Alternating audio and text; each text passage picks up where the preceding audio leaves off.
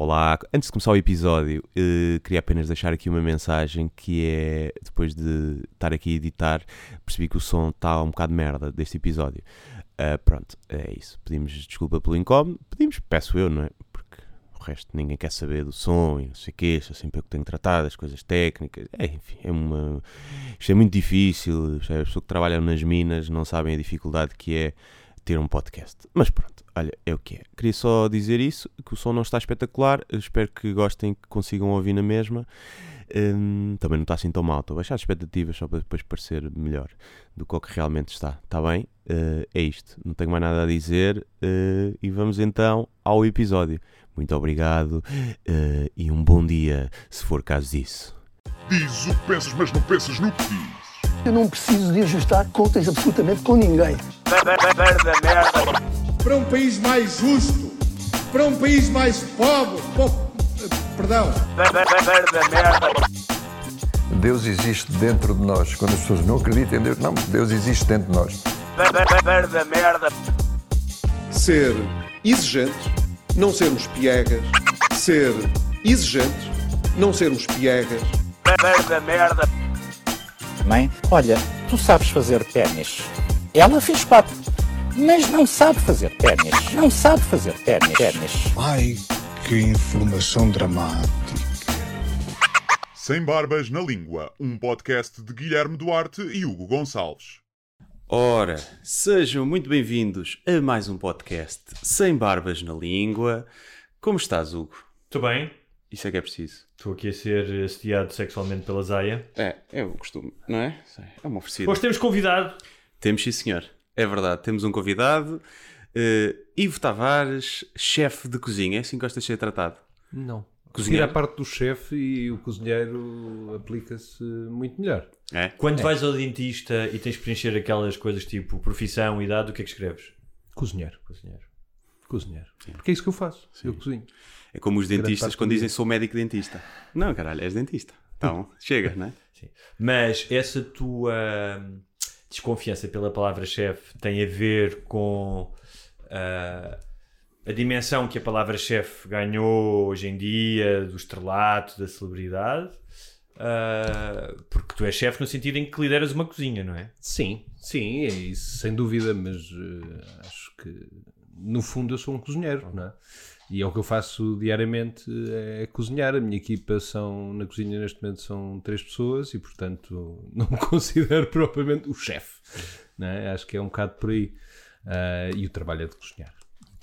Olha, vamos, vamos já falar, eu acho que podíamos começar por aí, não é? Que, pelo jantar que nós tivemos. Sim. Depois vamos, vamos para o passado, para, para a tua formação, para a tua relação de amizade com o Guilherme Duarte, não é? Sim, Que é porque isto é um país de cunhas e nepotismo, não é? E portanto, nós há muito tempo queríamos trazer um chefe de cozinha e pensámos, olha, vamos trazer então alguém que, que se conheça.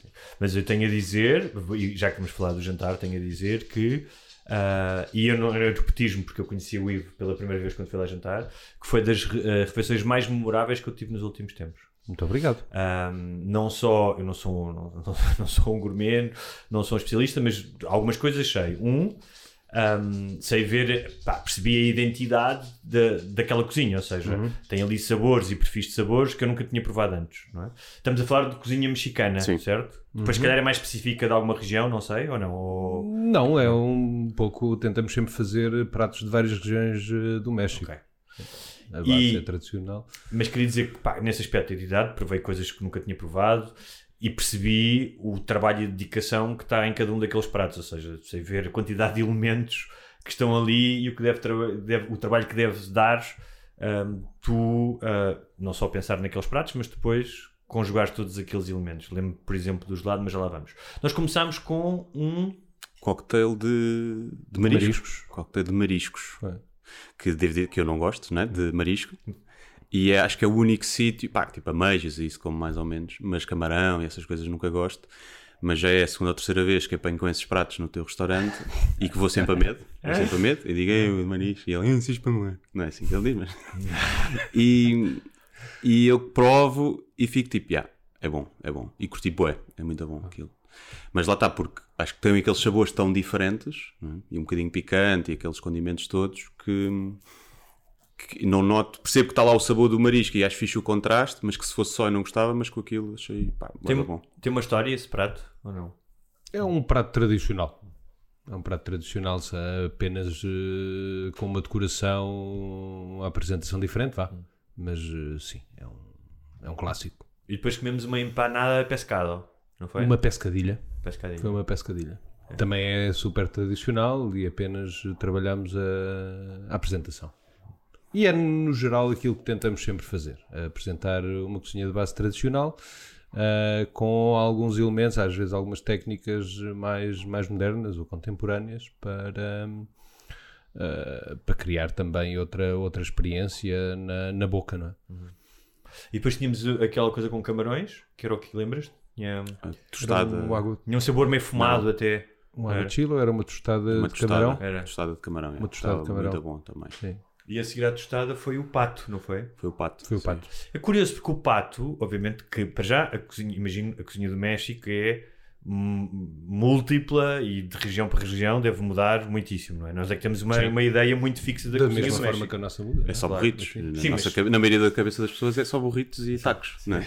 É só isso. E, hum, mas, por exemplo, o pato era uma coisa que eu não associava à cozinha mexicana. É comum lá? ou- Epá, da mesma forma que o pato é comum cá. Claro. Como é que nós geralmente fazemos o pato cá? Em arroz de pato. Pato com laranja e pouco mais. Ah, no México, da mesma forma que cá, é uma proteína com, com um valor elevado e que geralmente não é utilizada tão frequentemente. É exatamente igual no México. Portanto, o pato come-se no México há, há muito, muito tempo. ah, porque é um animal selvagem e, portanto, ah, é utilizado na gastronomia há muito tempo, mas no dia a dia, se calhar, não é tão usado da mesma forma que cá. Portanto, é, é- é sempre uma proteína, digamos assim, mais elevada, não é? Mais... Sim, sim. E para finalizar, uma das coisas que também gostei imenso, ah, que foi a sobremesa. Que Ok. era ahm, Era de chamoy, não? mangamba, Era de de manga. manga. Era, era também baseado num, num- num- numa sobremesa de rua, vá. Ahm, e com uma apresentação diferente, vá, com os mesmos sabores e depois com algumas texturas diferentes, lá está, para criar Mas tinha um sabor diversão. que nós falámos na altura muito peculiar que eu acho que nunca tinha provado. Tu o molho primeiro- chamoy. Era isso. isso. É o molho chamoy que é feito com, com alperce, ah, com, com ciruela passa e com hibisco. ah, e que tem Pois acho que é extremamente o hibisco dá assim mais, eh, mais forte, não é? É, mais tem sumo de lima mais também, sumo de laranja e tem e é, é um sabor muito diferente para nós e que, que resulta muitíssimo bem na conjugação com frutas. Qual é que foi o teu favorito, Hugo? Se tivesses que eleger um. Se tivesses que comer agora um. Agora, neste Às vezes não é o favorito, né? depende do momento em que tu queres, mas qual é que... se fo- se fosse para comer agora, era a pescadilha. Hum. Agora caía muito bem. A pescadilha com... Ok. É esta hora. Hã? É esta, esta hora. hora, ah, mas pá, eu, eu, eu- e depois há outra coisa, nós estamos aqui a falar de parte a patro, mas aquilo funciona como um ensemble também, não é? Ou seja, funciona como uma coisa a seguir a outra. Imagino que tu penses nisso, não é? O que é que Claro. vai a seguir uma, uma à outra, não é? É como uma peça musical, não é? E eu gostei, gostei, gostei disso, gostei dessa. Acho que foi muito surpreendido. Acho que, acho que se calhar podemos falar também disso, que é, como tu dizias, hum, os portugueses têm uma, uma visão bastante limitada do que é a cozinha mexicana, não é? Penso que passa um bocado por aí. E as pessoas geralmente criam uma expectativa rela- relativamente à cozinha mexicana que anda sempre à volta dos tacos, dos burritos e de, de- do guacamole, não é? Ah, e é muito mais do que isso. Ah, em termos de perfis de sabores, são coisas muito, muito diversas. Ah, e nós tentamos explorar exatamente isso, explorar ao máximo sabores diferentes e, e- e, naturalmente para, para, para exceder as expectativas de, daqueles que nos visitam e que, ao que parece, funcionou, funciona contigo. Sim. Sim. E sentes que tem mudado isso? Tu, quando abriste o teu primeiro, não é? Que era ali em, em Alcântara, e agora abriste o. fechaste o outro e abriste noutro sítio com mais espaço. Nessa altura, quando tu abriste esse, ainda era uma coisa muito nova, não é? Tipo essa cozinha mexicana, Sim. que agora já se cá abriram mais uns quantos, que já não são aquele mexicano tradicional, mas na altura tiveste se aqui educar um bocadinho o, o consumidor, não? Sim, claro, naturalmente. Não, não, não diria educar o consumidor, mas eh, sim apresentar, eh, apresentar eh, outro estilo de cozinha mexicana que as pessoas não estavam habituadas. E naturalmente que aquelas pessoas que nos visitam desde os tempos de, de Alcântara já provaram sei lá, eu lembro-me que Alcântara fizemos 20 e tal menus, uh, neste momento já vamos no terceiro, uh, já provaram uma série de coisas diferentes e começam a reconhecer alguns sabores, começam a reconhecer algumas preparações que, que antes nunca tinham provado e isso é, é gratificante porque no fundo estás a fazer um trabalho de, de difusão da, da cozinha mexicana uh, e, e, acho que é, é, importante e é importante no ponto de vista de, de, de oferecer algo diferente, não é? Não importante não tem importância nenhuma. Antes, antes de mais, lembrar, convém lembrar que o restaurante se chama, para quem já está interessado e quer eh, saber mais, que chama-se Iscali, com Z e dois L's, não é? Exatamente. Iscali significa crescimento e renascimento. Uhum. É uma palavra nahuatl, de, de origem pré-hispânica, da, de língua azteca. Um, e é um bocado isso que nós fazemos, é tentar sempre evoluir, crescer e, e reinventar-nos. Uh, e para isso, para isso tentamos uh, mudar o menu com frequência. Neste momento estamos a mudar um prato por semana. Um, para fazer com que as pessoas nos visitem mais vezes e para que possam provar coisas diferentes sempre e, e lá está. E tenham outra visão também da cozinha mexicana, que acho que é importante. Essa é a parte gira do teu trabalho, é criar os pratos novos e os menus novos. É. Ainda é a parte que te entusiasma mais? É parte gira, sem dúvida. É a parte mais exigente também. Uh, porque eu tenho, tenho alguma dificuldade em fazer uh, as mesmas receitas que já fiz. Uh, acaba às vezes por repetir um ou outro prato que, que, que, já, que já tenha feito, mas tento sempre incluir algo diferente, tento sempre otimizar a nível de texturas ou de sabores e tento sempre fazer algo diferente e, e, e portanto é, é, a parte gira, mas também é a parte mais exigente do meu trabalho porque tenho de estar sempre, constantemente a pesquisar e a pensar como é que eu posso melhorar hum. o, que, o que estou a fazer. E, e, como é que, fazendo o paralelismo quase com a comédia, que é tipo, um gajo escreve uma piada e confia que as pessoas vão rir, não é? nós rimos, quando fazes um prato também confias que as pessoas vão gostar. Tens tipo um grupo de pessoas a quem mostras ou confias? Não, se eu acho isto bom, acho que a malta vai gostar. E depois como é que é a reação de vez as pessoas provar pela primeira vez o prato que, que fizeste? Eu tento sempre testar os pratos.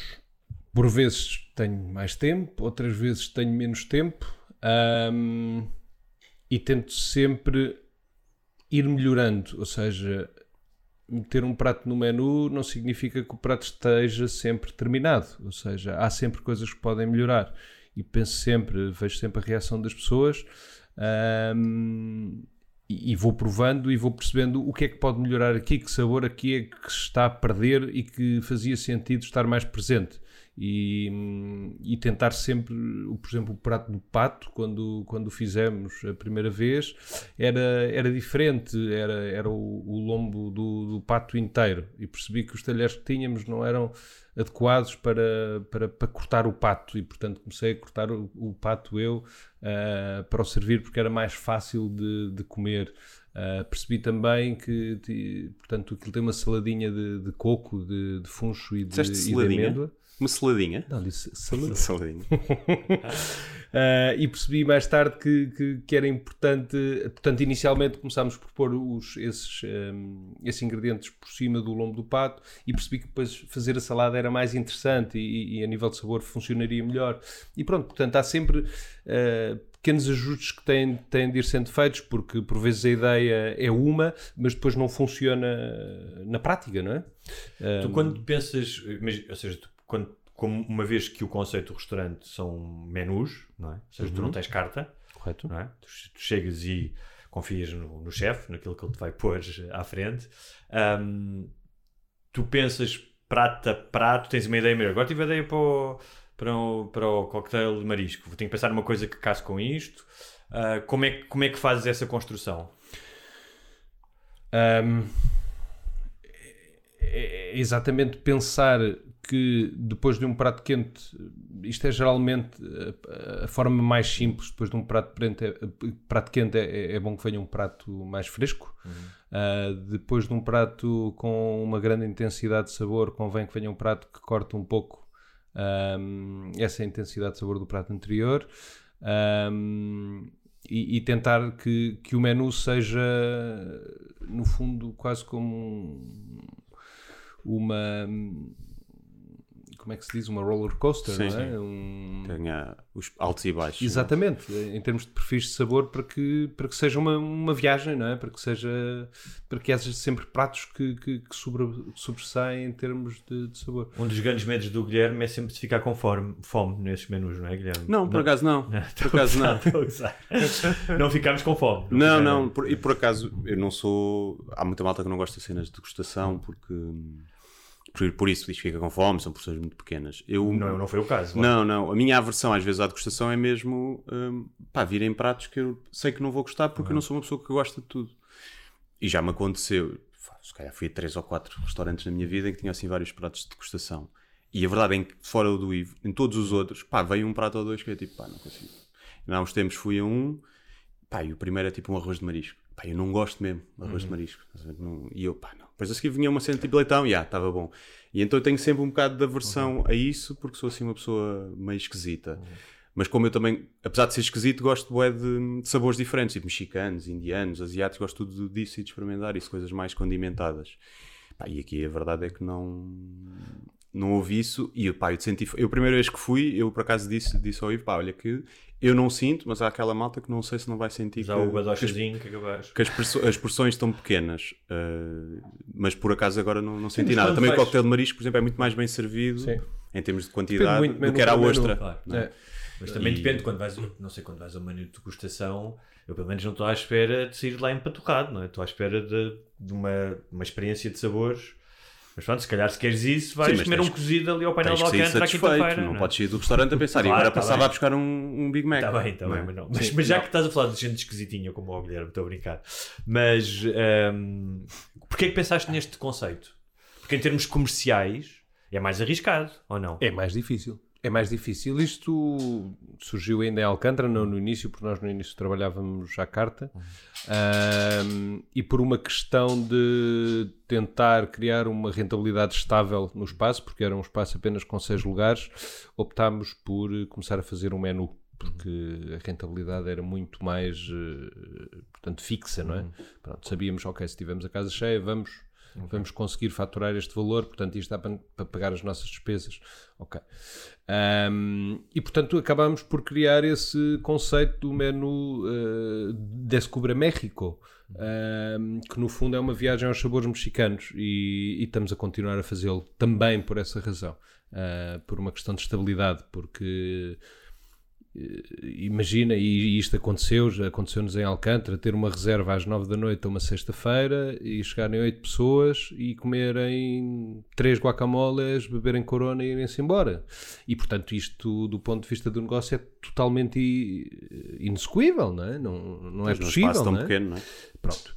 Ah, este, apesar de ser um espaço maior, não deixa de ser um espaço pequeno, não é? Neste momento estamos a servir no máximo 14 pessoas por turno e no, o restaurante tem dois capacidade. turnos, Exatamente, e a capacidade máxima do restaurante são 24 lugares. Portanto, não deixa de ser um conceito, um restaurante de, de pequena dimensão e que necessitamos, do ponto de vista de gestão, eh, de tentar ao máximo, ah, eh, portanto, geri-lo de forma a que, a que possa continuar a ser viável, não é? E que possa continuamente crescer.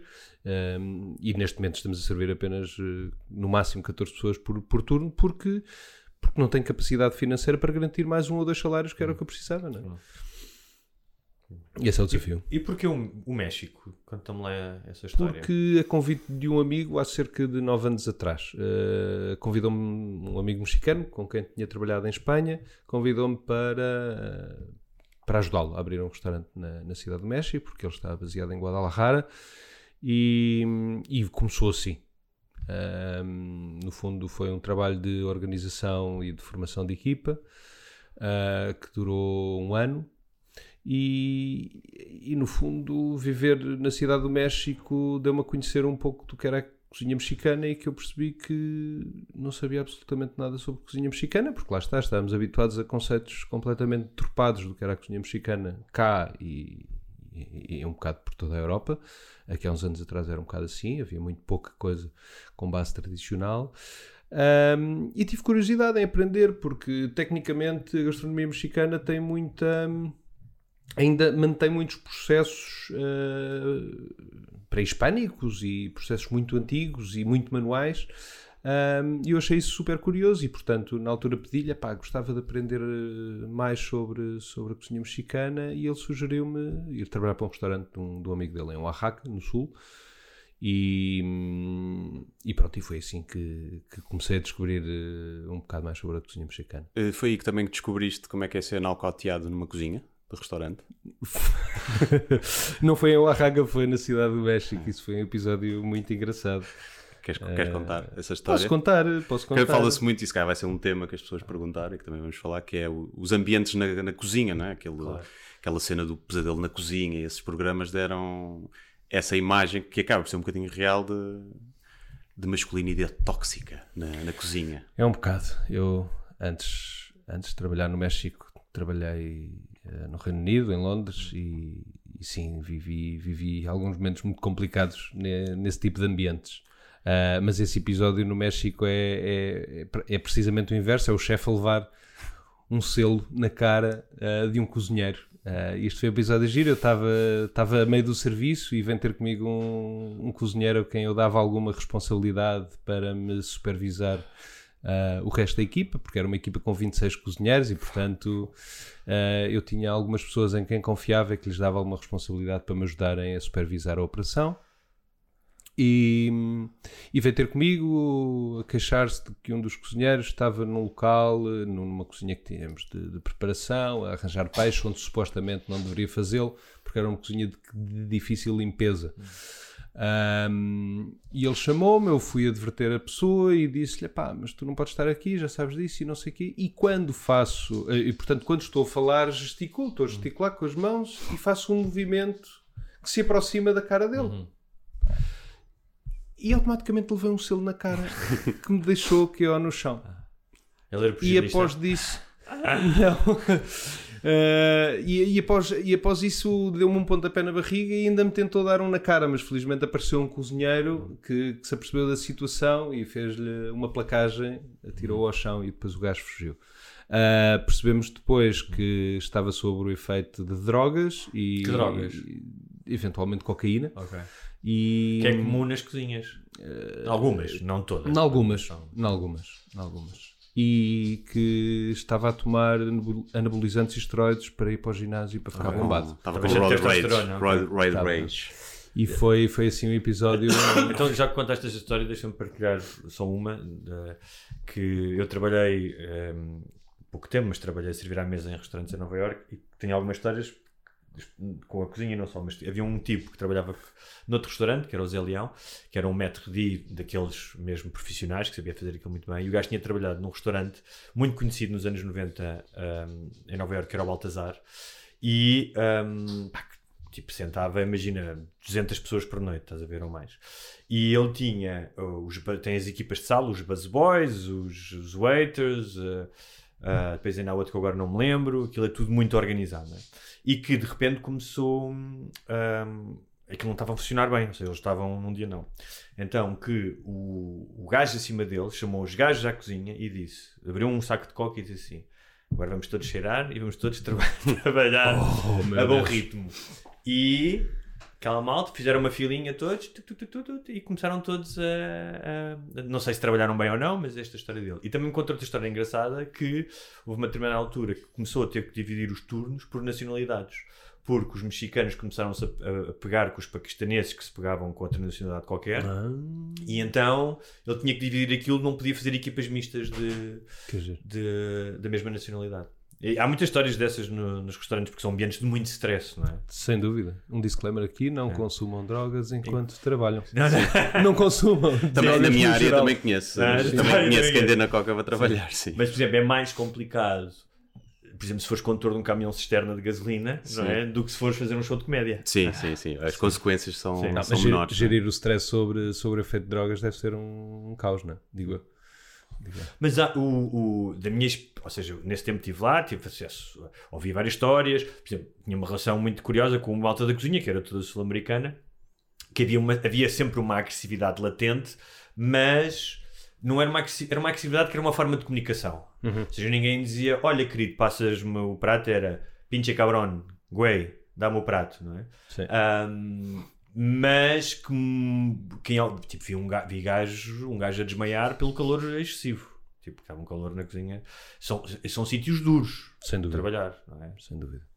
Sim, o stress, os timings. eh, depois depende naturalmente Quando as coisas cozinha começam a falhar, não é? é? Começa a- Sem começa- dúvida. Eh, e muitas vezes não tens tempo, por exemplo, cometeste um erro, não tens tempo para, para, para o emendar eh, antes do prato sair. Não, não podes deixar, pois lá está, era o que eu estava a dizer, depende da exigência do restaurante, não podes deixar o prato sair sem que o prato esteja perfeito. É quer dizer, gera- gera-se uma situação de stress durante uns minutos que, que é complicada de gerir e que tem de. E que é difícil de depois saber manter o gerir, foco, não é? Ou seja, uma das coisas é, quando estás sob muito stress e que que continuam a chegar pedidos, é tu conseguires manter o foco sem não colapsares. Não- Sim, sim, sim, isso é, isso é o desafio, não é? E é isso, no fundo, também que se aprende com, com a idade e com a experiência. E... Aconteceu-te alguma vez, estou a dizer porque isso aconteceu-me como empregado de mesa, de esqueceres de pedirem-te seis pratos e por alguma razão fazer cinco e e te escapar um? Ah, Quando sim. vai tudo para a mesa, dizes, vês que falta um prato e todos. Sim, isso acontece. Agora, é- o que é importante é saber resolver rapidamente eh, essa situação, não é?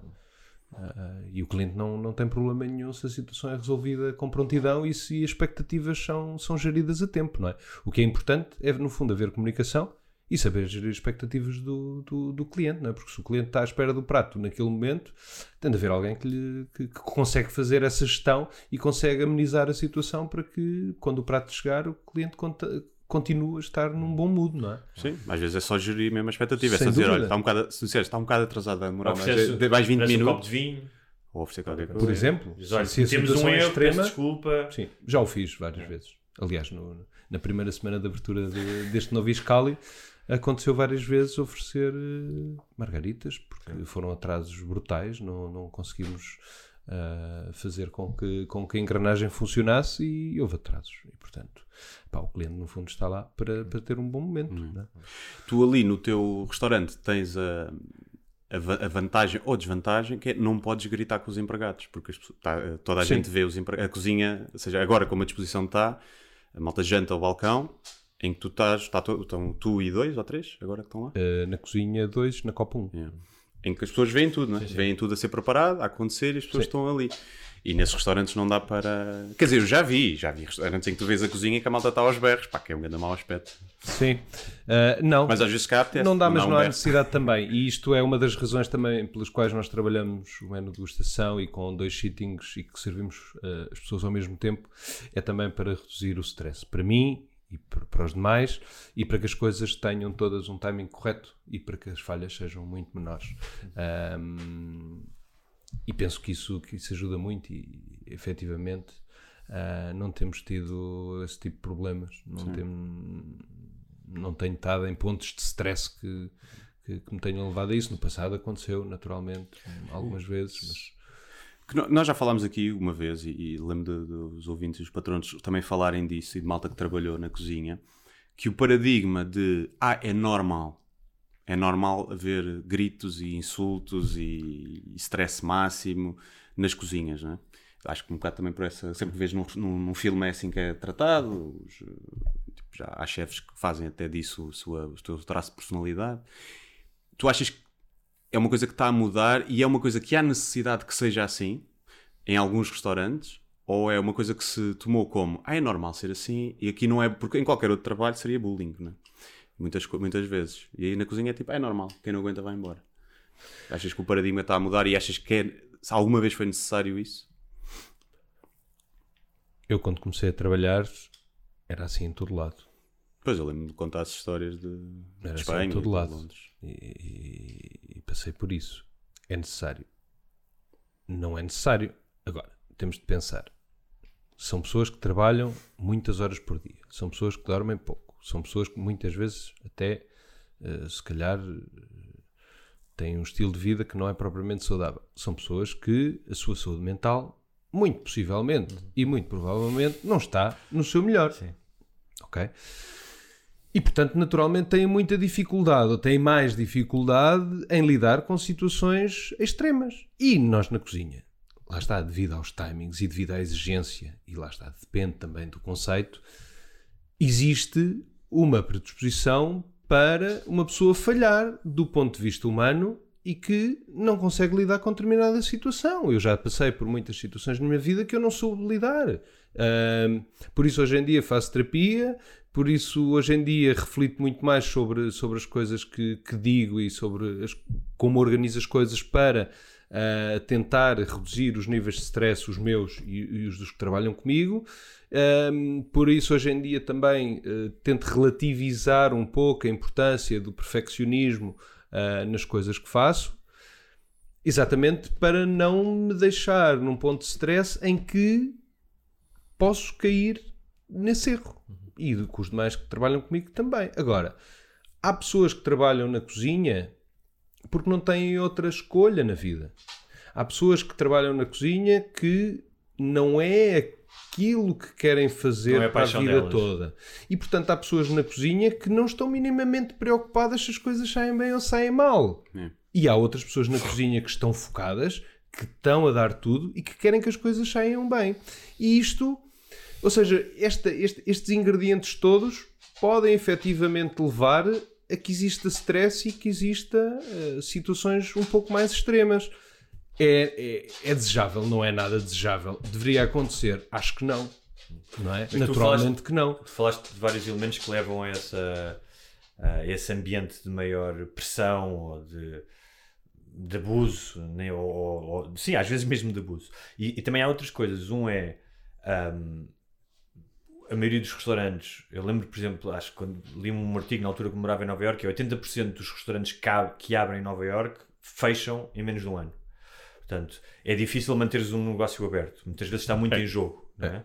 E, portanto, eh, as margens são muito pequenas. Sem As dúvida. coisas têm que correr bem. Portanto, ah, são uma série de coisas. que- e depois acho que também há uma tradição quase, imagino eu. lembro-me de. Há um, há um gajo, agora não me lembro dele, mas que é um dos chefes agora conhecidos, Diogo. Diogo, já não lembro qualquer coisa. Ahm, mas é um desses assim da geração desta, desta última geração, ele é Diogo, já não me lembro, mas que lembro de eu encontrar no Barcelona, que tínhamos um amigo comum, isto já foi há 15 anos, portanto, e ele estava a estagiar num, num, não sei se eram dois ou três estrelas Michelin, pá, e lembro-me dele ir beber um copo connosco ao fim do dia e ele, ao fim da- do turno dele, e ele estava morto. E ele explicou-nos o horário dele, o que é que ele fazia, ah, a que horas é que chegava ao restaurante, a que horas é que saía, a exigência que era, porque ele estava, ah, ou seja, já tinha feito o curso, mas estava ali ainda no, no- na base da cozinha. Um, pá, e ele estava a falar aquilo e faz- fazia-me lembrar um bocado, ah, pá, com as devidas distâncias, um gajo que vai para as forças especiais. Yeah. Ah, É um tu, bocado. quando começaste a trabalhar, eh, já agora o teu percurso como é que é? Estudaste cozinha? Foste para um restaurante? Como é que foi? Eu estudei cozinha cá em Lisboa, na Escola de Hotelaria de Lisboa. Ah, a meio do curso fui fazer estágio para Londres, para o Hotel Ritz. E voltei, terminei o curso e fui para a Espanha. Estagiar num 3 estrelas Michelin no norte de Espanha. No País Basco? No País Basco, Martim Berazategui. É pá, sim, o ambiente é, é de extrema exigência. Como é, que, como é que era o ambiente do Rito? E olha que o Ivo também andou no técnico. Portanto, ele sabe. Sabe os é ambientes. Antes disso, tinha andado também no técnico. Como é, que- como é que era o ambiente no no, Ritz Ritz era, e no era, Berazategui? no Ritz era tramado. Ah, na altura tinham quatro subchefes e, todo, e havia apenas um que não era uma besta.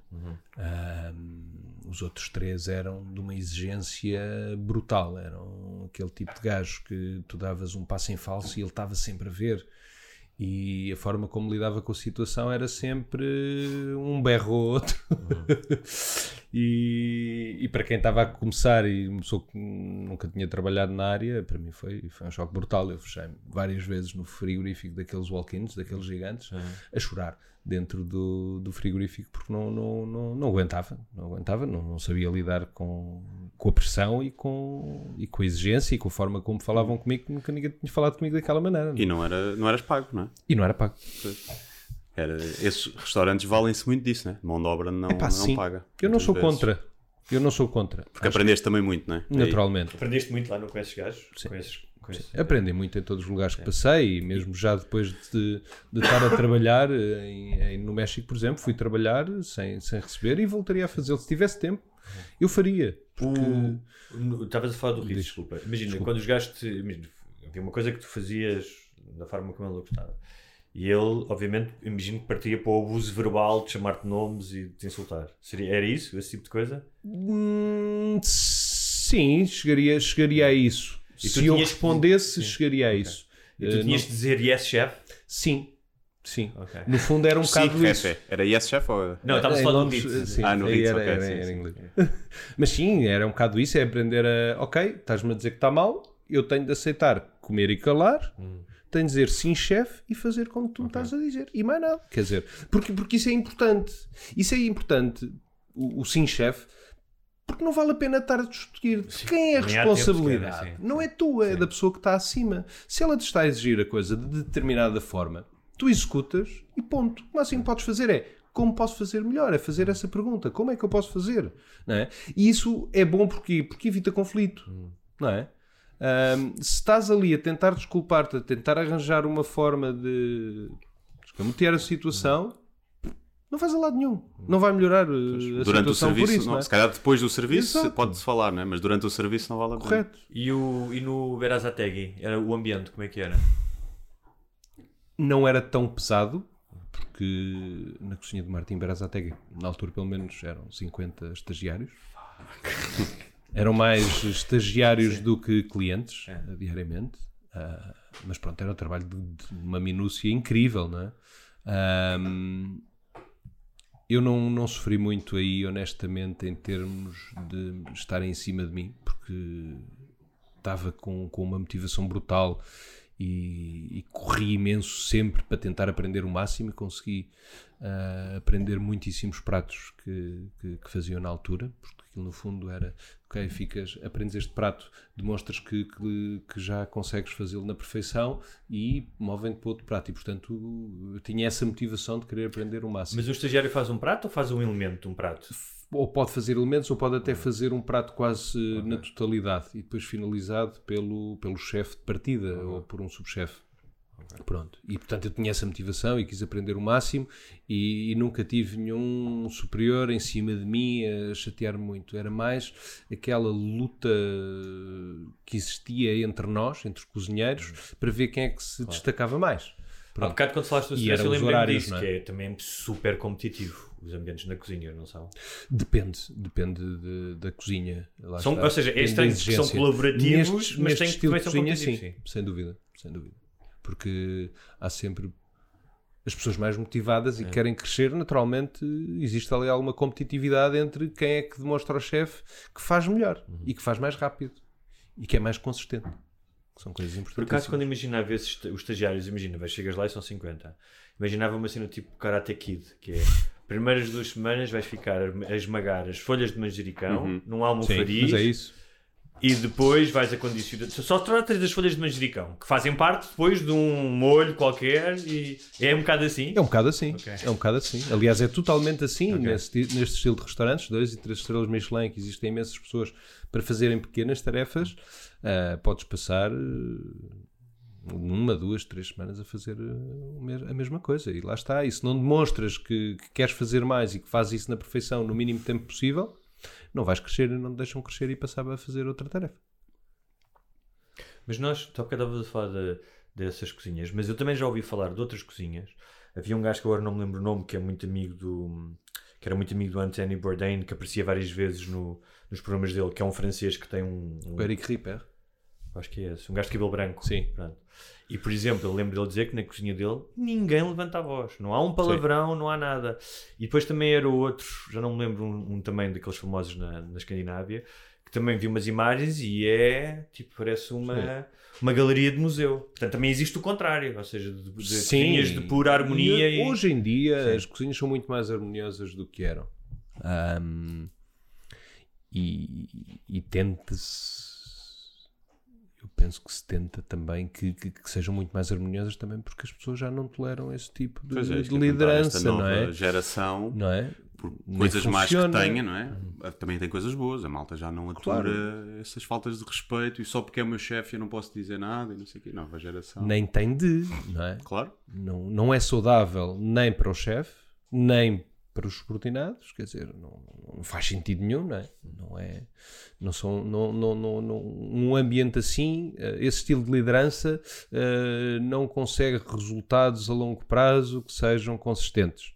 Eh, eu acho que esse estilo de liderança tem resultados muito efetivos a, curto prazo.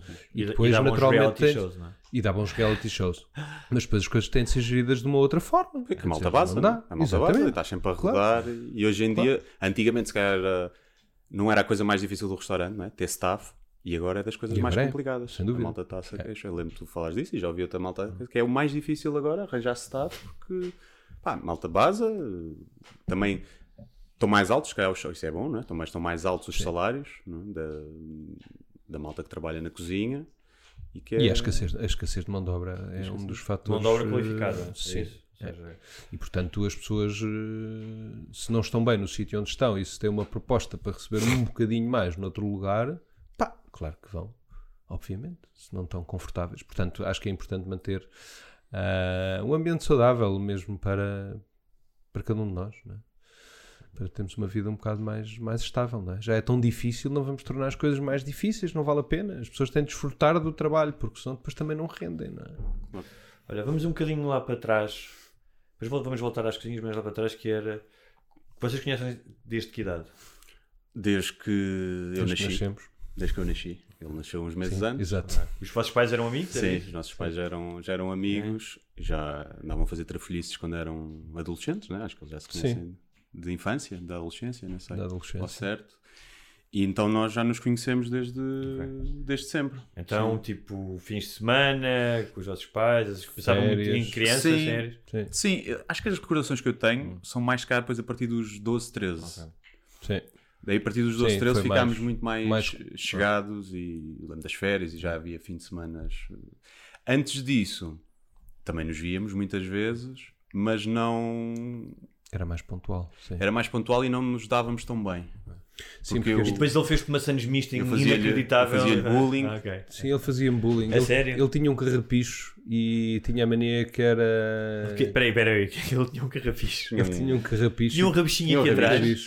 Com que idade é que ele tinha esse rabichinho? Epá, desde. Acho que desde sempre. Acho que, que, que os pais sempre cultivaram aquele rabicho. Uau, isto como é uma forma- revelação Não tinha falado, já pus fotos disso. Já? Tipo, aí até aos 11, 12. Sim. Pá, aí até aos 10, altura em que uma cabeleireira me cortou aquilo sem querer. Sim. E eu fiquei fodido. Choraste E a minha mãe também ficou, não me lembro. E ela assim, ah, mas ainda tem um bocadinho. Era tipo dois fios de cabelo. E diz uma coisa, ele tinha orgulho nesse rabichinho? Tinha, ele achava que era um samurai, que era um ninja. Uhum. Portanto, ele E a tinha partir- aquela sim. necessidade de, de, ser, de ser bully. E depois quando cortaram, Não, foi porque- tipo sanção, perdeste Sim. esses poderes de arrogância. Eu e- também não era bully. Eu era bully, mas o Ivo também era... Eu era conas, mas o Ivo não era mais conas. Eu, sim, era bastante. Então não havia nenhum bullying, eram Sim, dois não. conas e um era menos conas. Íamos lá a cá, ele ia lá à casa com os pais dele. dele E eu tinha os meus G.I. Joes e Ok. tinha computador para jogar. E ele queria ficar na sala a ouvir a conversa dos adultos. Estás a ver? E eu ficava fedido com isso, não tinha ninguém para brincar. E o gajo já te fazia Santos nessa altura, fazia uma boa Santos, já, já dominava. Nessa Não, Ou queria brincar não. com o teu treino de cozinha. Tinhas um treino de Sim, cozinha não, e ele queria. Eu acho que na altura até se calhar me identificava mais com os treinos de cozinha do que propriamente com os G.I. Joes. A coisa só começou a ganhar piada quando começámos a perceber que se calhar a atar bombinhas, aquelas bombinhas chinesas da- da- do carnaval, Carnaval, aos G.I. Joes, eu aí comecei a achar Ok. mais piada à coisa. Sim, quando e a brincar fogo. com ele. Sim. Aliás, o Ivo tem histórias com fogo, giras, não é? Tenho. Que é? Que é, eh, É pá, uma história. Acho que Piro, foi das... piro, piro, piroman? Acho que foi Tinhas das... uma tendência para queimar cenas ou não? Não, Não. não, não, não, foi. Mas eh, o, o Ivo, um, qual monge budista imolou-se uma vez? É verdade. Uh, Então. pá, acho que foi das vezes que eu mais me ri na vida. Estava com medo de morrer asfixiado. Pá, isto, tínhamos que 17 anos para aí. Epá, Já tínhamos idade para ter juízo. Sim, já, isso já tínhamos certamente. Pá, e já, já não sei como é que foi. Estávamos à brincadeira a lutar, penso eu que foi isso. E ele arranhou-me na barriga. Epá, não foi, foi um arranhão que deitou algum sangue, mas nada demais. E queres con- não, conta a tua história que tu se calhar tens mais piada a contar a história. Não, e eu, le- eu acho que teve a ver porque tínhamos estado a ver um filme de vampiros em que um gajo cauteriza, cauterizava, lá como é que se diz, a ferida com uma faca cauterizar. tipo rampo, né? E então o Ivo decidiu deitar álcool para a ferida. Foda-se. E, e era pe- pegar um isqueiro, mas só para incendiar um bocadinho da ferida. Só que ele, quando estava a deitar álcool, eu partilhei a garrafa e ele ficou cheio de álcool, mas ele achou que pondo a mão assim a tapar, o álcool, uh, a chama não passava. Epá, ele chega ao fogo àquilo e de repente todo ele é um gelado É. Sim. E começa a gritar: Ai, que eu estou todo a arder, eu estou todo a arder. E eu a dar-lhe, é, a tentar, a rir-me e a tentar não asfixiar do riso, a dar-lhe assim sapatadas na barriga para ver se aquilo apagava. Acho que chega- chegaste a mandar ao Mandei-me chão. ao chão a tentar Ia apagar. rolar, sim. Sim. Pá, eu ri coisa, pronto, não estava queimado, não, coisa. Quando ele levanta a t-shirt, parecia um leitãozinho cor-de-rosa, sem pelos. Sobrancelhas também foram, algumas, e na mão, não foi? Foi na, na sobrancelhas, não me lembro. A barriga, sim, foi todo. Pá, e foi. E tiveste de ir ao hospital? Chorámos a Não, rir. não, eu não queimou-se queimei. é. foi só- Queimei-me zero, foi, só, os pelos. foi só os Yeah. pelinhos. Fica com aquele cheirinho. Com um assim, cheirinho a Ficou a porco tarde inteira, que ainda fomos Sim. de comboio não sei para onde e um a E ia no comboio de vez em quando levantava a t-shirt e nós ri, chorávamos a rir. Ah, tão bom. E hum, a dizer que ele, esteve no técnico, tu estiveste no técnico, também desististe como. Não, tu, tu completaste, não desististe? Completei. Tu saíste? completou, Tu saíste? eh, eu saí, eu tive dois anos no técnico ahm, e no meio disso fui convidado para a Associação de Estudantes Uhum. e fi- fiz um trabalho incrível na Associação de Estudantes a jogar, a jogar computador. Sim. Era, era, era muito profissional. Sim. Ah, jogávamos na altura Age of Empires, StarCraft eh, e, Uhum. e eu organizava jogos nos, nos laboratórios eh, de informática.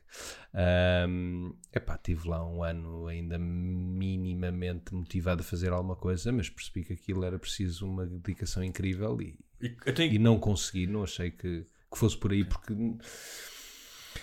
Mas não é para dedicação, porque tu tens dedicação à cozinha. Era Sim, simplesmente a mas coisa que tu não, querias, não querias dedicar não- àquilo. Não era isso que. Então, e como é que descobriste a cena da cozinha? Epá, depois de muito trambolhão. Ainda foste para algum sítio depois do técnico? Sim, ainda eu depois do técnico ainda fui para o ISEG, estive no ISEG em Matemática Aplicada à Gestão e Economia, porque queria entrar em Gestão e não entrei, não tinha média.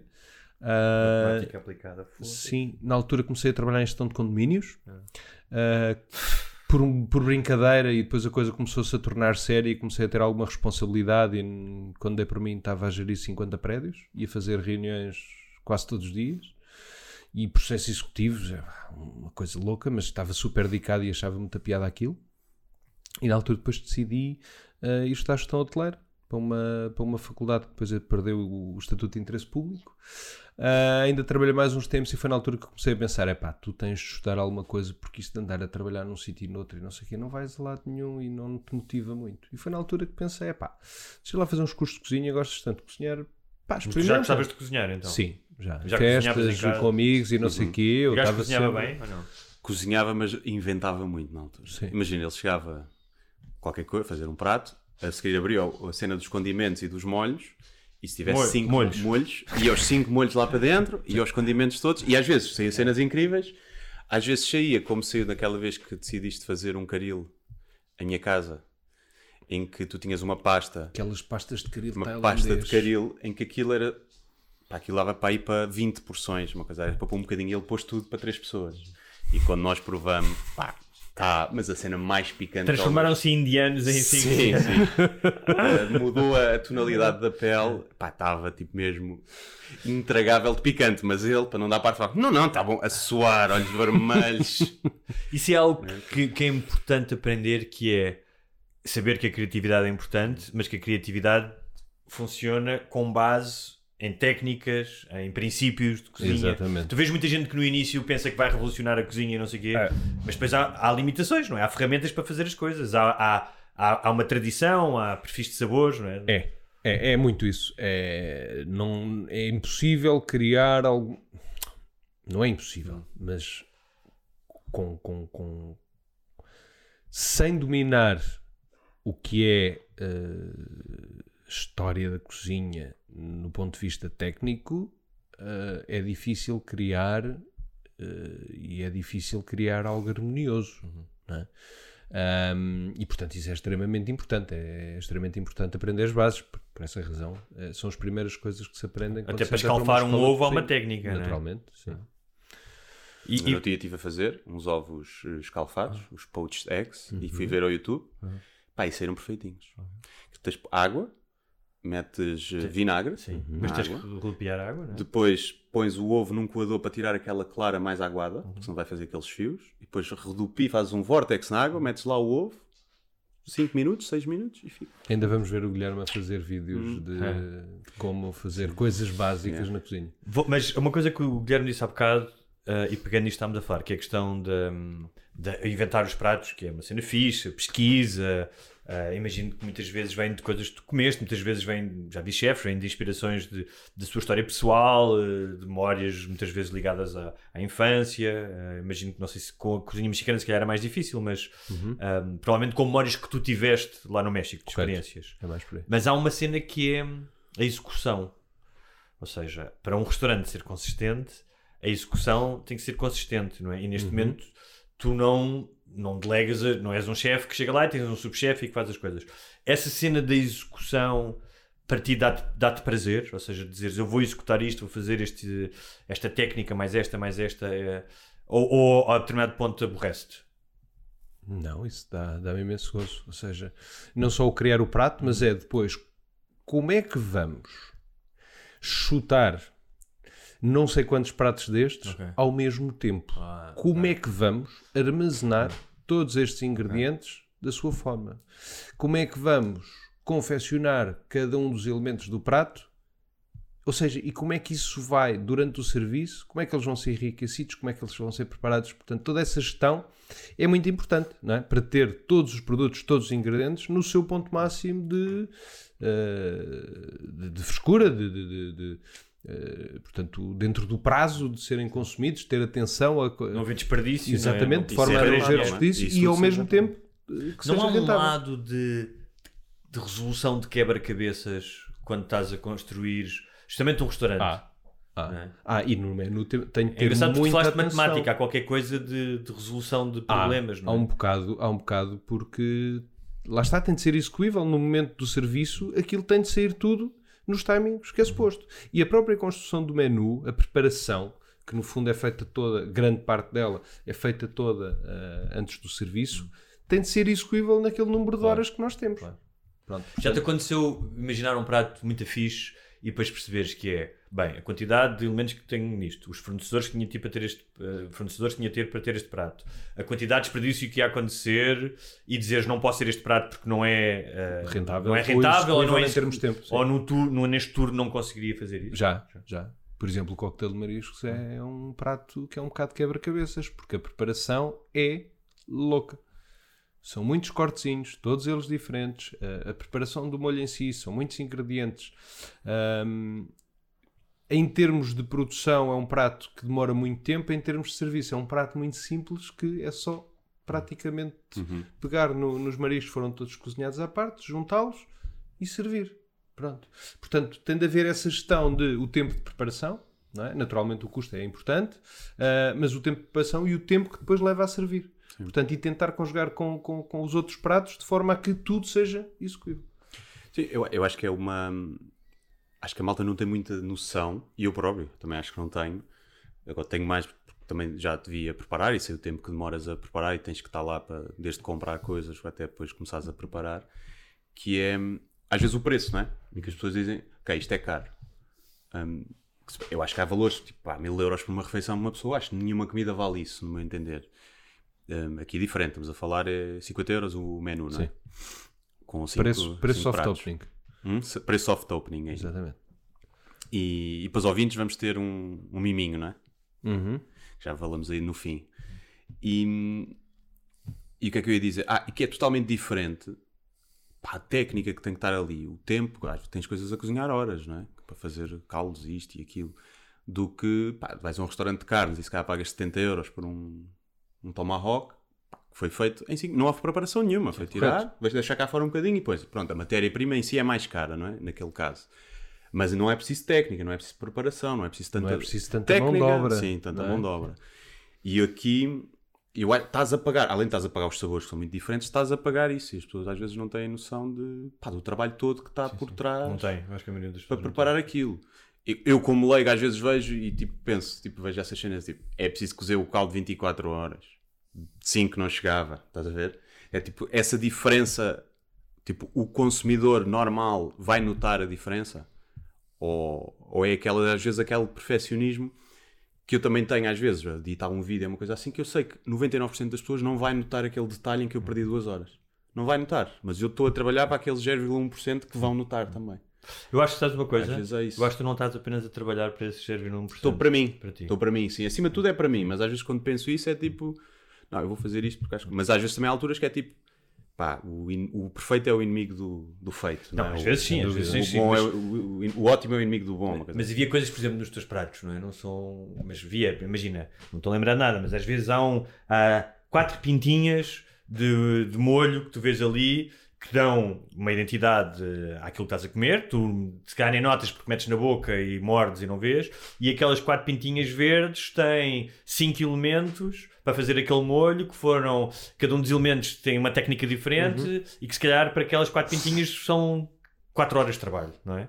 Acontece isso? Coisas Sim, não, não é exatamente esse exemplo, Sim, mas sim, sim, sim. claro, claro que sim, e que, e que depois no sabor final tem a sua função, não é? que as pessoas não são que as coisas pessoas não entendem, Claro. pensam, ok, isto é decorativo. Muitas Ah, vezes pode é ser, outras vezes pode não ser decorativo e pode criar ali uma harmonia de sabores que faz todo sentido. E o que estavas a dizer relativamente ao caldo, ou seja o que for, de uma preparação que poderia ser feita menos tempo, se a pessoa vai notar a diferença. Epá, se calhar às vezes é a diferença entre tu gostares de uma coisa e não gostares, porque tu não gostas de marisco. E porquê é que tu gostas de marisco quando vais ao Escali? É pá, porque existe uma harmonia de sabores que que complementa o sabor do marisco e que te faz provar as coisas de uma forma diferente. É completamente diferente com comer um camarão eh, cozido do que comer um camarão grelhado do que comer um camarão no meio de um cocktail. Pronto. Ahm, e isso é importante precisamente porque vais atingir níveis de sabor e de prazer completamente diferentes. Sim. Mas também há, se calhar, restaurantes que usam esses artifícios claro. para cobrar mais caro e no fazem fundo aquilo é uma merda, sim. Claro. Porque eu acho que a malta tem muito esse, esse preconceito contra a, sei se a alta cozinha, o que seja. Eu acho que aqui tens técnicas de alta cozinha, mas é uma coisa mais. eh, também tem bases tradicionais, não é? Sim. Não sei como E é é que tu relativamente. classificarias. É. Mas às vezes acho um bocado presunçosa essa alta cozinha, estás a ver? Eu, já fui- eu nunca fui a muitos restaurantes assim, pá, caros, na verdade, nunca fui, mas já fui a um ou dois em que aquilo vem e eu tipo, pá.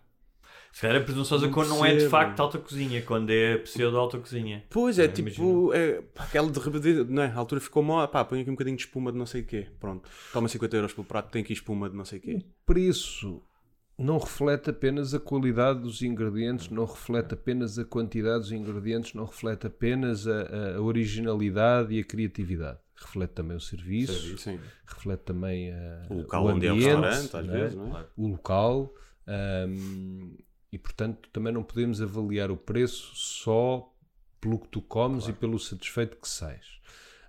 Hum, mas naturalmente que é aquilo que tu dás maior importância, não é? Ah, para um Algumas. consumidor Tens algum consumidor que dá importância se fica bem na foto do Instagram, não é? também, também é verdade. Mas acho que, que temos sempre de pensar é ok, a experiência geral, o serviço, a comida, ah, o ambiente, como é que eu me senti ah, e quão satisfeito saí de todo de tudo, não sei, no fundo isso é o preço, né? Eu já não sou uma pessoa de, de- de gastar muito dinheiro em restaurantes porque não posso, se pudesse faria, porque é importante para, para perceber o que, é que, o que é que se faz, mas eh, das poucas vezes que, que o fiz e gastei um pouco mais, gosto de fazer essa avaliação e perceber também eh, se faz sentido ou não faz sentido. E muitas vezes, sim, pagas um pouco mais porque o restaurante está tá na berra, vá, e efetivamente se calhar não atribuis esse valor, não é? Porque essas, todas essas componentes não são harmoniosas e a percepção de valor que tens é inferior ao valor que pagaste. é? Portanto, isso O- é a normal. margem diz que a margem é de 30%, não é? Para de, fazer- de fazer a- alimentos. Sim. de Eh, alimentos. sim, geralmente é o que é o que se tem by the book seria, será isso. Há quem tenha margens, eh, ou seja, custo, custo eh, superior ou um custo inferior de, de alimentos. E depois muitas vezes pode-se ganhar dinheiro com as bebidas, não é? Ou seja, se és um sítio que vendes muito vinho, por exemplo, há restaurantes que ganham muito dinheiro com, com vinhos, não é? Nas sobremesas também. Sobremesas. Sobremesas também, sim. Os cocktails, Ahm, eh, e- tudo isso ajuda, não é?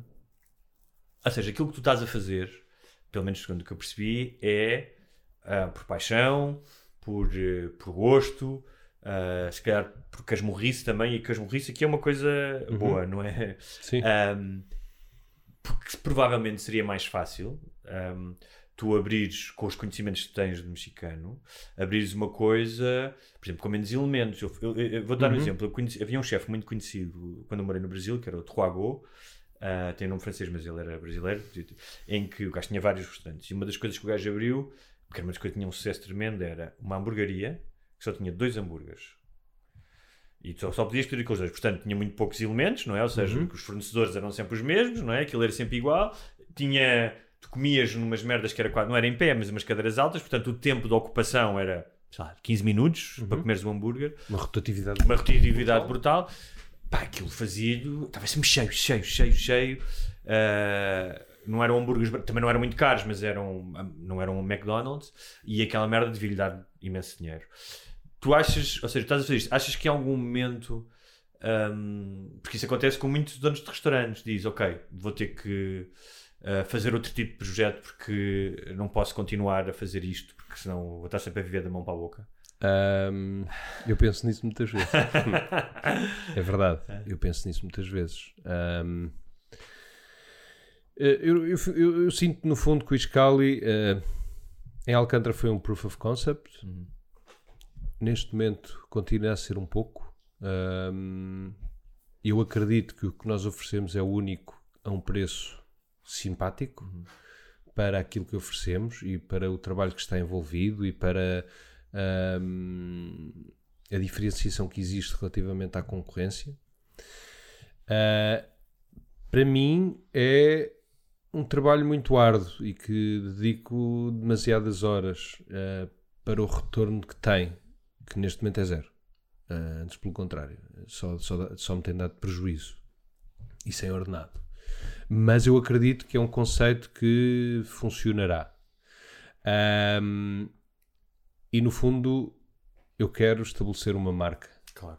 E, e eu estou a lutar Isto é uma isso. etapa do- de um caminho. Exato. Ok. E portanto, não quero desistir, apesar de, de pensar nisso, como te disse, epá, e, e gostava de fazer dinheiro. Ah, sei que não vou ter a mesma energia que ainda consigo ter e a capacidade de, de abarcar tantas responsabilidades e sei que vai chegar a uma altura que não vou conseguir fazê-lo e espero que nessa altura já tenha tido, uh, tido um, a inteligência de tomar essa decisão e ter um conceito que me dê dinheiro e que me dê que, que seja muito menos dependente de mim. Porque do ponto de vista estratégico, do ponto de vista de negócio, o que eu estou a fazer é um erro. é? E admito isso perfeitamente. Um, porque um negócio que depende de uma pessoa é um risco brutal. Acontece-me alguma coisa e o negócio morreu. é? Pronto, isto uh, pode servir como conselho a quem nos possa estar a ouvir que seja empreendedor na área da restauração. Não façam algo que dependa totalmente de vós. Mas, como estou a fazer algo que uh, é diferente, tem necessariamente e obrigatoriamente durante um tempo de depender apenas de mim. Naturalmente, no futuro, espero conseguir fazê-lo, mas a, observação, a observação que estás a fazer é, é muito real. Mas a ideia é até passar pelos dois, né? Continuas a ter esta oferta mais premium e depois, se calhar, teres um mais. E eventualmente, se isso for possível Queres- no futuro, gostaria. Que é Queres como fazem contar? muitos chefes, né? Sim, sim, também. sim. Queres contar, eh, o Guilherme é que me disse, o processo de construção deste restaurante que foste tu que o construíste eh, de raiz? Mais um conselho que eu posso dar a alguém.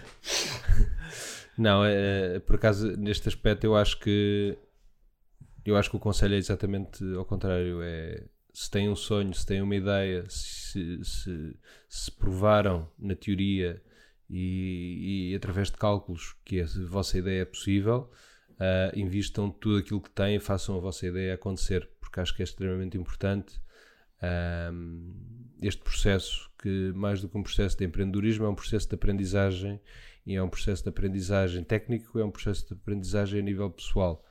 Ah, que custa e custou-me muito. Foi, foi, tive um ano a fazer as obras do restaurante durante Quase Foste sozinho, fizeste o chão, que pintaste as paredes, que instalaste o sistema de extração de fumo, não foi? De tudo, eu fiz tudo, ah, praticamente. Durante seis meses, do- no, no tempo geral, durante seis meses estive sozinho. Ah, há alguns dias com o meu pai a ajudar, mas como já está com uma idade um bocado avançada, ah, naturalmente que, que não conseguiu ajudar em tudo aquilo que ele queria. Mas eh, durante muitos dias foram dias eh, de pura solidão e de, e de trabalho, trabalho de obra. Não ouvis o nosso podcast enquanto estavas a. Muitas vezes nem, nem música consegui ouvir porque era o barulho das ferramentas, Ok. não é? Ahm, mas foi, epá, foi, foi. Tentei evitar ao máximo investimento externo. Uh, consegui felizmente fazê-lo com, como se costuma dizer, com, com a unha do pé, com o mínimo de recursos financeiros possíveis. Para que fosse execuível e que não dependesse de, de- de- de mais ninguém, não é? E para que pudesse fazer as coisas exatamente como eu imagino e que depois mais tarde, porque tive sempre esse receio de mais tarde me arrepender de contar com, com, com investimento externo, porque no fundo acabas por perder uma grande percentagem do teu negócio. E se já criaste um nome, e se já criaste tantas coisas, eh, tantos menus, tanto, tanto, tanta relação com tantos clientes, que estás a partilhar isso com alguém que só te está a viabilizar o negócio em termos financeiros, e se tu sabes que tu mesmo sozinho consegues fazê-lo, pá, eu não consegui olhar para trás. E se fosse hoje, voltaria a fazer exatamente igual. Até porque quando se está mais apertado é quando se fazem negócios maus, não é? Sem dúvida. E agora já consegues olhar, porque eu lembro desse processo em que não sei se olhaste para alguma corda pendurada e te pensaste em, em suicidar, mas sei que foi um processo penoso. Foi já consegues difícil. olhar para agora e dizer, não, do caralho, ter feito isto sozinho. Já, não, já sem dá dúvida. prazer. Não, dá, claro que sim, todos os dias, todos os dias que entro naquele restaurante e vejo, aí, como é que tu fizeste isto? Até as O- madeiras. Um, o menu, este disseste que é 50 euros, não é? Sim. Uh, São para cinco algumas- pratos, não é? Ah. Ou cinco momentos, como os chefes eh, dizem. E o que eu posso dizer, para, se calhar para a maioria dos portugueses, ah, ou para, até para muitos dos nossos ouvintes, ah, pode parecer eh, caro. Pode parecer. Eu vou dar, e isto é, não é por estás aqui, é, é o exemplo mais honesto e, e de um exemplo que até falei nisso com o Guilherme no outro dia, que era, outro dia fui jantar com, com a minha namorada, fomos a um restaurante pá, super convencional. Ou seja, o típico agora do petisco português, do tem um croquetezinho, não sei o quê, e de repente olhamos, nem pedimos uma garrafa de vinho e pagámos 30 euros por pessoa. E eu estava a dizer, pá, eu sei que as coisas estão mais caras, tudo bem restaurantes, mas tinha valido mais a pena nós não termos vindo aqui, ou seja, cortares em dois jantares. O mínimo que podes ir jantar fora, um casal pode ir jantar fora duas vezes por mês. Tem essa, tem essa coisa, pode ir jantar fora duas vezes por mês, em dois fins de semana. Vale muito mais a pena, esta é a minha experiência, é vou uma vez por mês e vou a um restaurante como o Escali, em que tens uma experiência pá, completamente diferente. Eu volto a dizer isso, foi das refeições mais memoráveis dos meus últimos tempos. Que eu, um, e dizer: olha, bora, em vez de ir a dois restaurantes convencionais, bora não fazer isso, embora vamos ficar com uma, uma memória melhor. E esse é o meu conselho em relação, por exemplo, aí. Há algumas pessoas que pensam: ah, eu gostava de ir, mas pá, então faz um. Se não tens capacidade para ir. Uh, corta um ou dois e vai porque vais ficar com uma experiência melhor do que, como eu disse, aquela que eu fui, que é, é mais um restaurantezinho de petiscos que eu já fui a não sei quantos e de repente arrotei com 30 euros e disse, foda-se, como é que eu arrotei 30 euros nisto? Sabes? Nos Yeah. petiscozinhos que partilhaste. Um, e e lembro-me de dizer isso à minha namorada: pá, vale a pena fazer uma economia aqui e depois ir a uma, a uma experiência memorável. E é isso que eu aconselho. Pessoas que se calhar estão a ouvir e dizerem: pá, estou super curioso, gostava imenso de ir lá e digo que vos vale a pena.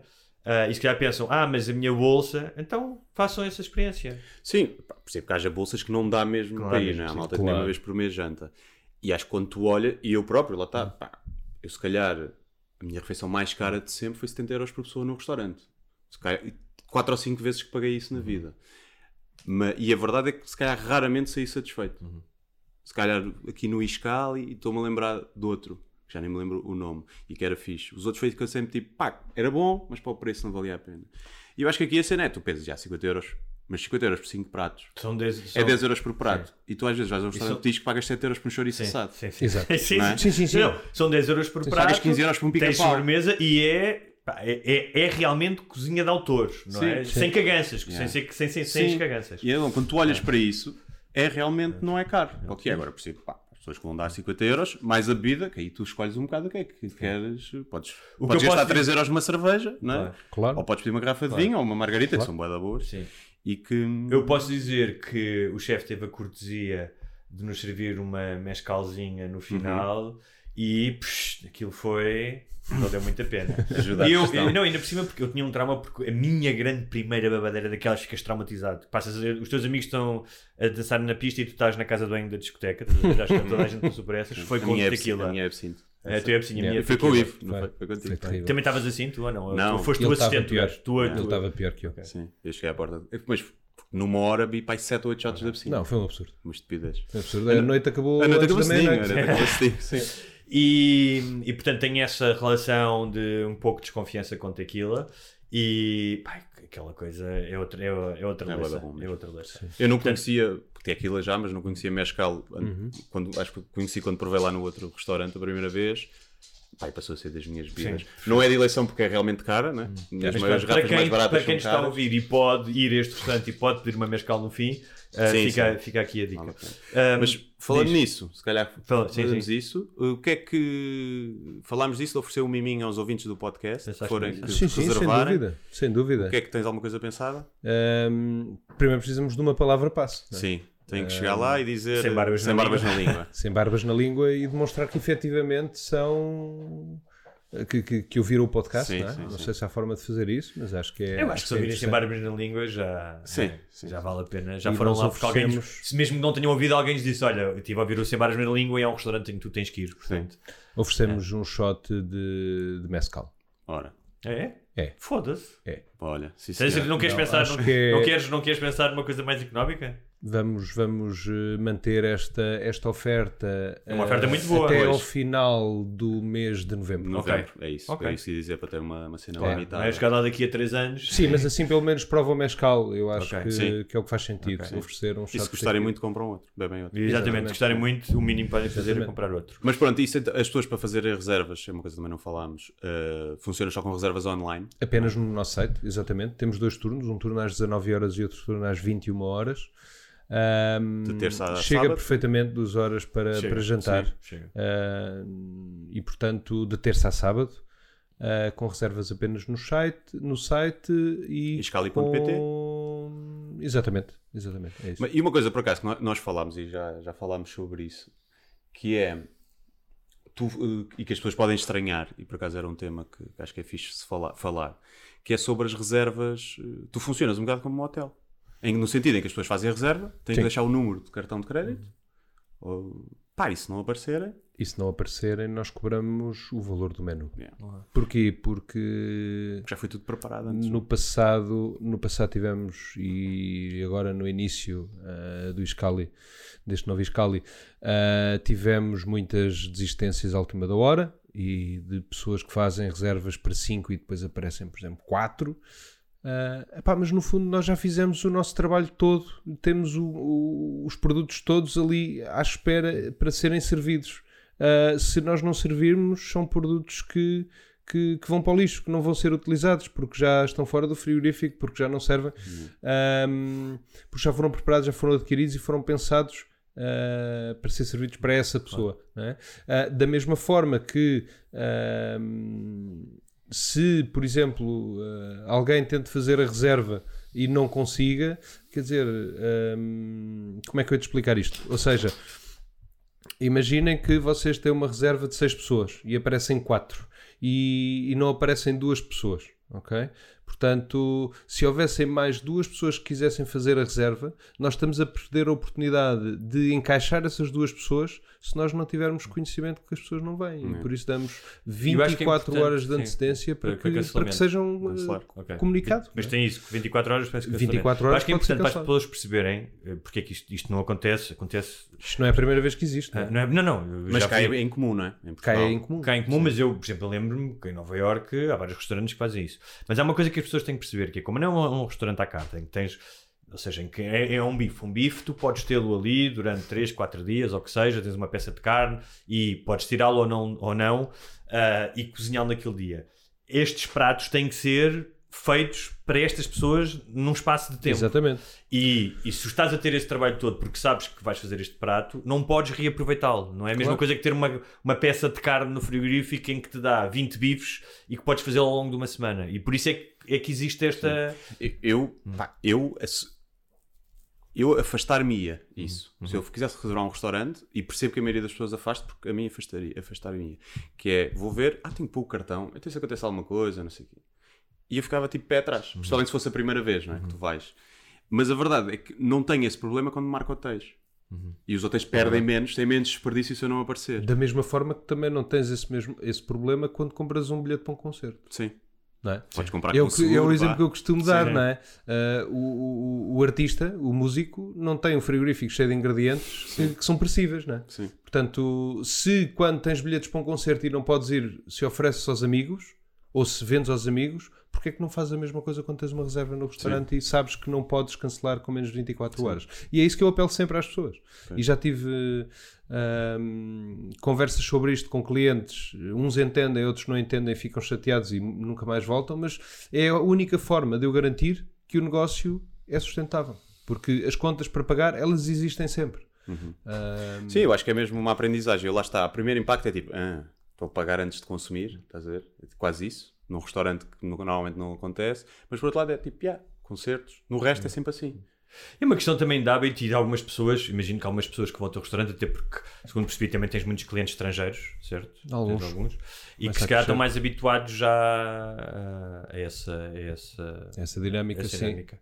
Muito bem. Quem quiser ouvir ah, mais sobre o Ivo e sobre chefe de cozinha, vamos falar de ta- tatuagens, droga, álcool, violência, mulheres, tudo isto Sim, sim. relacionado com cozinha, não é? Que são coisas típicas de quem trabalha na cozinha. Ah, Num episódio, como é só para os patronos, sim. podemos eh, ter histórias mais íntimas. Claro, knife de um skills. episódio que- onde, vamos, falar de facas também. onde Ivo teve um problema intestinal em Amsterdão. Ok, vamos falar, ah, é, vamos falar disso. Ok, porque comeu comida mexicana. Não, não, acho que não. Nem sei o que é que devemos ter comido aqueles croquetes de merda. Ok. Possível. vamos falar de chefes celebridade e dos ah, impérios hoje em dia que alguns chefes têm, não é? Que já são mais do que chefes, são mais do que cozinheiros.